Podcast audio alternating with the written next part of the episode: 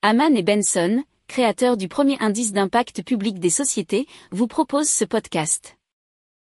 Haman and Benson. Le journal des stratèges. Et donc on commence tout de suite avec Compo Plume qui vise à répondre à la question du devenir des volants de badminton une fois usés. Alors l'entreprise donc euh, eh bien euh, historiquement, il faut savoir que ces volants composés de liège et de plumes d'oie étaient simplement jetés malgré leur potentiel de recyclage.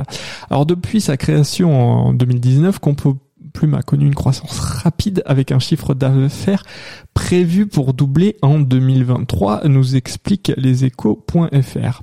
Alors l'entreprise envisage également de créer une filière de recyclage pour les plumes de canard. Compo Plume travaille à établir une filière nationale de collecte de volants de badminton usagés.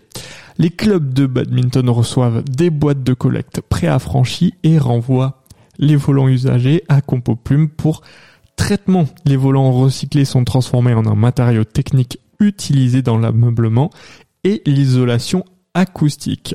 Alors Compo Plume produit également sa propre gamme de meubles, notamment des tables basses et des tables de bistrot, principalement destinées aux hôtels et restaurants.